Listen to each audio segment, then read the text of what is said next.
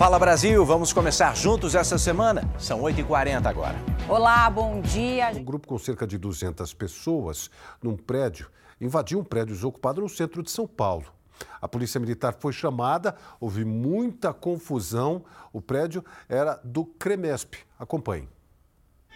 As imagens mostram quando as pessoas tentam impedir a entrada da polícia e os agentes jogam gás de pimenta.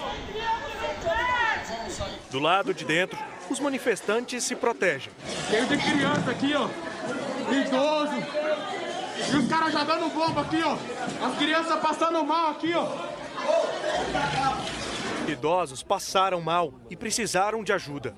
O prédio de oito andares no centro de São Paulo pertencia ao Conselho Regional de Medicina e vai ser vendido em um leilão. Segundo a polícia, cerca de 200 pessoas em dois ônibus renderam os seguranças e invadiram um prédio que está desocupado. Entre as pessoas que estavam no grupo, havia imigrantes de diferentes países. Não há informações sobre o estado de saúde das pessoas que passaram mal. Olha, a Polícia Militar disse que todas as pessoas foram retiradas, mas não comentou as imagens. Nós também pedimos um posicionamento para o CREMESP e para a Prefeitura mas ainda não tivemos retorno. Olha, nós voltamos aqui trazendo informações do que acontece em São Paulo. Notícia urgente: reintegração de posse, Zona Leste de São Paulo. A Paola Viana está ao vivo e tem mais informações. Paola. William, os policiais militares continuam ainda tentando negociar com esses moradores. Nós percorremos aqui toda essa área e conseguimos chegar aqui no ponto mais alto da comunidade, onde as casas ainda continuam sendo derrubadas. Uma retroescavadeira agora derrubando essas moradias e muitos familiares aqui, né? Muitas pessoas andando de um lado para o outro para tentar encontrar uma solução e saber agora para onde vão. Tem muitas crianças aqui, muitos idosos, são cerca de 3 mil pessoas, são 300 famílias famílias que ocupam essa área irregularmente desde 2021. Segundo elas, estão tendo negociações nos últimos meses, mas eles não tinham sido informados que teria uma reintegração de posse. Por isso, então, essa correria, esse desespero e a indignação das famílias por não ter ninguém aqui da Secretaria Social fazendo um cadastro para essas famílias saberem para onde vão. A reintegração, é, ela começou aqui por volta de 6 horas da manhã. É um terreno muito grande, de 80 mil metros quadrados. Tem várias retroescavadeiras por aqui, vários caminhões de mudança também levando todos os pertences, todos os móveis dessas famílias. E a orientação é essa mesmo, Ilha, de derrubar todas as casas que tem aqui para que a área não seja ocupada mais uma vez. A gente continua aqui acompanhando, é muito triste ver aqui o desespero dessas famílias agora tentando encontrar um lugar para onde ir, porque a maioria delas realmente ainda não sabem para onde vão.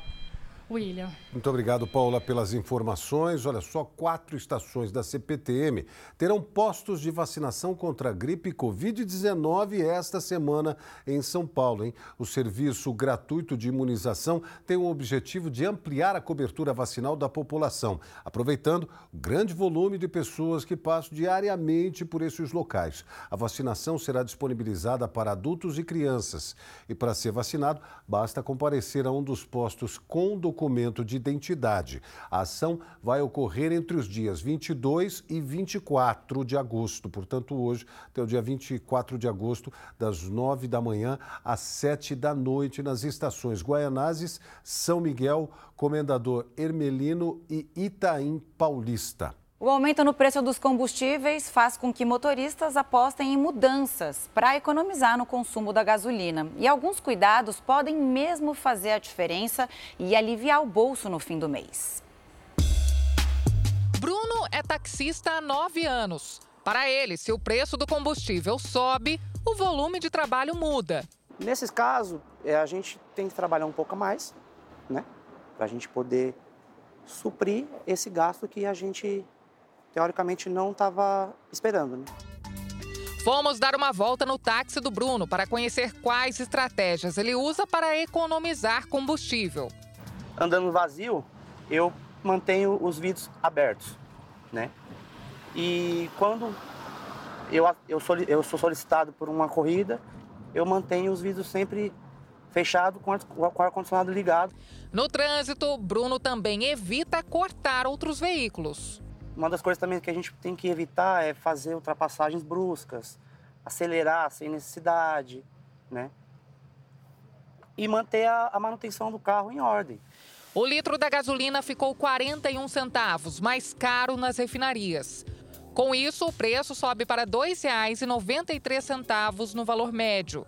Já o litro do diesel teve aumento de 78 centavos e o valor médio passou para R$ 13,80.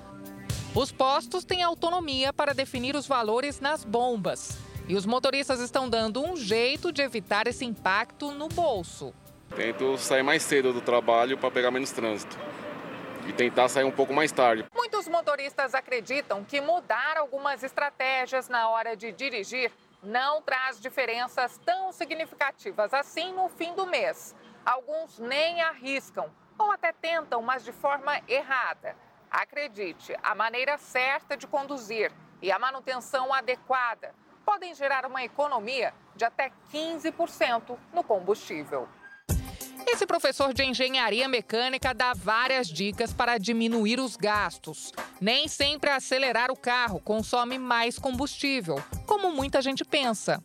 Uma forma de conduzir o veículo mais econômica, que é, às vezes foge ao senso comum, é você realizar as trocas de marchas cada vez mais cedo.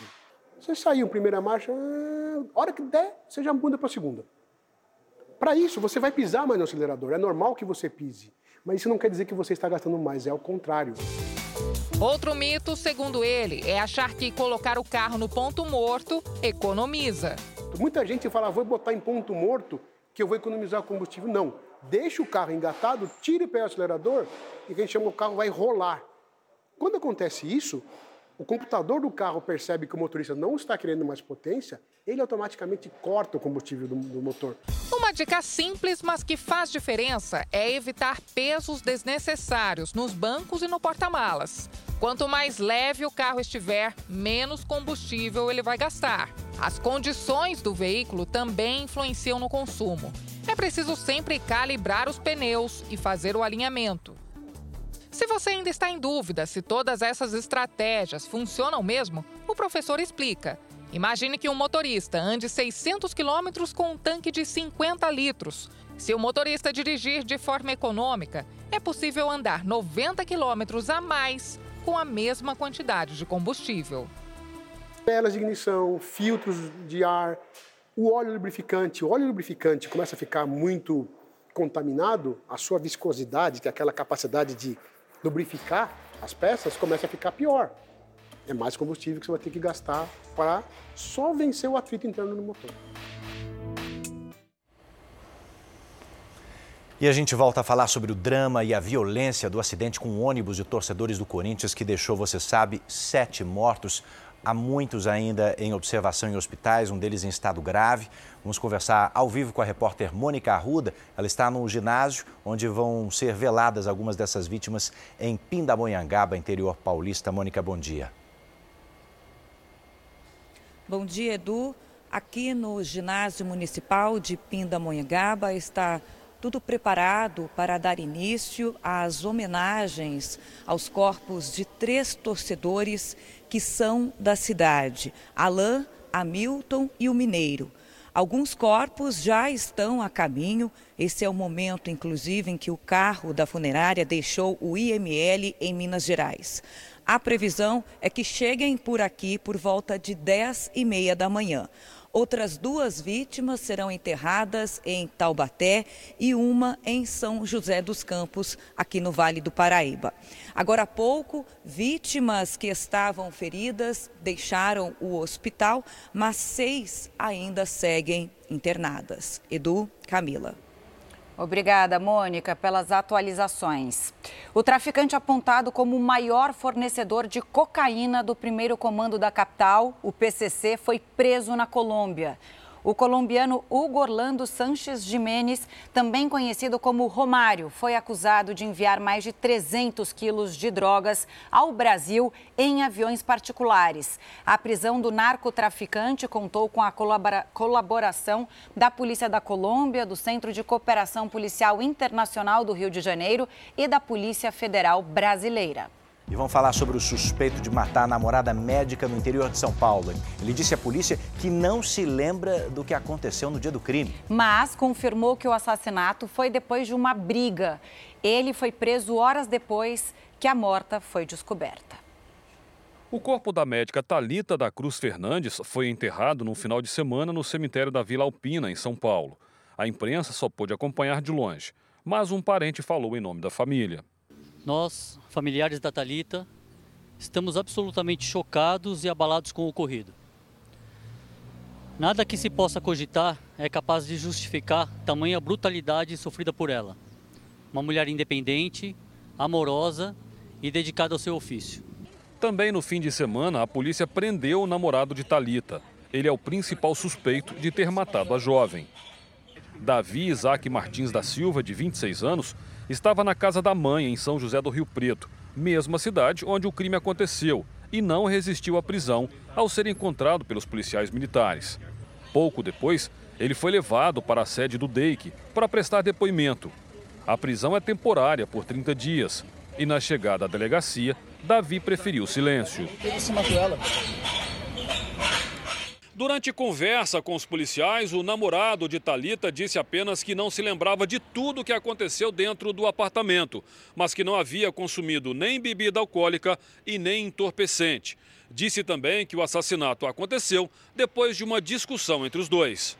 Davi e Talita estavam juntos há três anos. O crime foi descoberto porque os familiares da médica, que moram em São Paulo, não conseguiam falar com ela.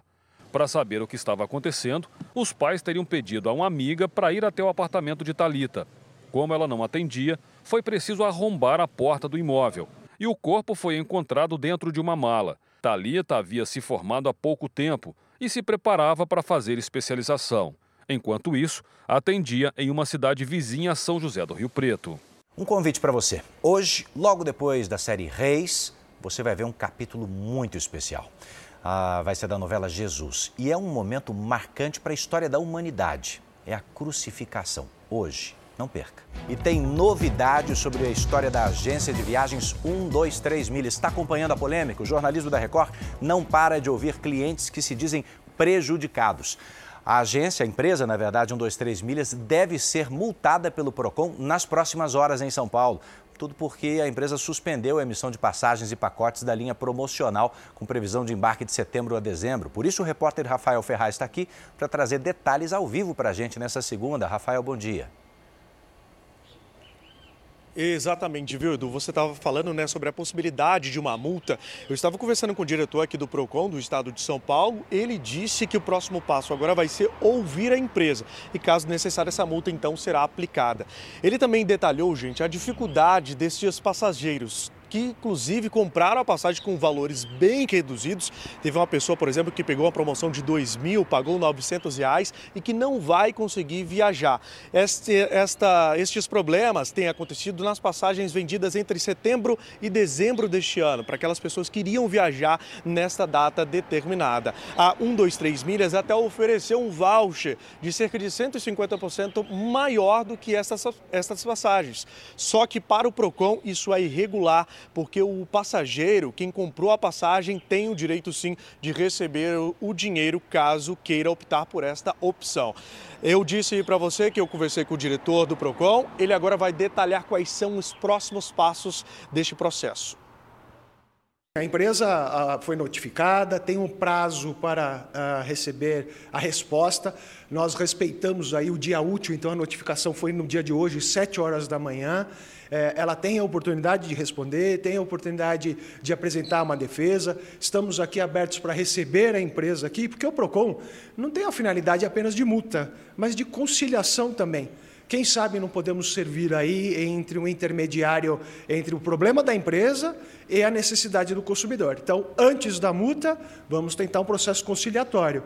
Havendo aí um, um, um desentendimento, um desacordo ou a empresa prosseguindo na sua conduta, aí sim pode ser instalado um procedimento que pode terminar numa multa se resolver na conversa melhor, né? Mas o fato é que é muita gente dizendo que está sendo prejudicada. Por isso, inclusive, o Ministério do Turismo e da Justiça, os ministérios, né, também vão investigar esses cancelamentos dos pacotes turísticos.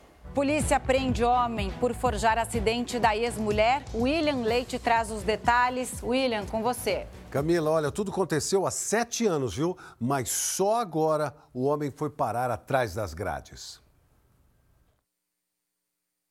Michael de Souza Lima, de 38 anos, foi preso em Guarulhos, na Grande São Paulo. Ele é suspeito de matar a esposa, Andréia dos Santos Lima, e forjar um acidente de carro. O crime aconteceu em 2016 e, na época, o suspeito foi indiciado por homicídio culposo, quando não há intenção de matar. Segundo a polícia, a vítima foi assassinada com golpes de faca e colocada dentro de um carro pelo ex-marido. Em seguida, Michael teria jogado o veículo contra um caminhão. Michael não ficou preso, mas a investigação mostrou que Andréia foi morta antes do carro onde ela estava bater contra o caminhão. Por isso, agora foi expedido um mandado de prisão contra o homem. A polícia recebeu uma denúncia anônima de que ele estaria em um parque na Grande São Paulo. Lá, ele foi preso. Ele visitou a viatura, entrou dentro de um parque, a gente abordou mesmo lá dentro, consultado via Compom, voltou com um mandado de prisão. Andréia foi casada com Michael por 11 anos, mas os dois teriam se separado por conta do envolvimento do homem com drogas. Ele não aceitava a separação. O homem foi levado para a delegacia, onde segue à disposição da justiça. Olha, o idoso ficou gravemente ferido depois de bater com o carro em São Paulo. Segundo a polícia, a suspeita é de que ele teria sido vítima de uma tentativa de assalto da gangue que rouba relógios de luxo. Foi uma batida forte contra o muro em uma esquina na zona sul de São Paulo. A frente do carro ficou destruída. Todos os airbags foram acionados. O vidro do motorista estava aberto. Ele sofreu ferimentos no rosto. O homem de 70 anos foi socorrido e levado para o Hospital das Clínicas. A polícia recebeu a notificação de duas ocorrências no mesmo local. A primeira foi de um acidente com um motorista que estava sozinho no carro. Na sequência, chegou uma outra informação, a de uma tentativa de roubo com uma vítima. O que reforça a suspeita de um crime é um relógio de luxo com a pulseira quebrada que ficou no banco de trás do carro. A perícia também encontrou um fragmento de metal que aparenta ser o pedaço de uma bala. Policiais do Instituto de Identificação, o IRGD, estiveram no local para coletar impressões digitais no veículo. Os investigadores estão em busca de imagens de circuito de segurança que possam mostrar o que aconteceu. O estado de saúde da vítima não foi divulgado depois do atendimento no hospital. E a polícia encontrou um depósito de drogas em São Paulo enquanto procurava por um caminhão roubado. Os policiais não descartam que a carreta pudesse ser usada para transportar essas drogas. Este homem viveu momentos de terror. Ele e dois colegas estavam trabalhando, fazendo entregas, quando foram abordados por criminosos. Ele jogou a moto na frente do caminhão, desceu da moto, abriu a porta do caminhão e chegou mais dois atrás do caminhão, puxando a gente do caminhão e levou a gente para trás, colocou a gente no baú e ficou rodando com a gente. As vítimas só foram libertadas depois de quase 40 minutos. Porém, os criminosos levaram o veículo para uma comunidade em Osasco, na Grande São Paulo. Durante o patrulhamento na localidade, policiais militares viram a mulher fugir de uma casa.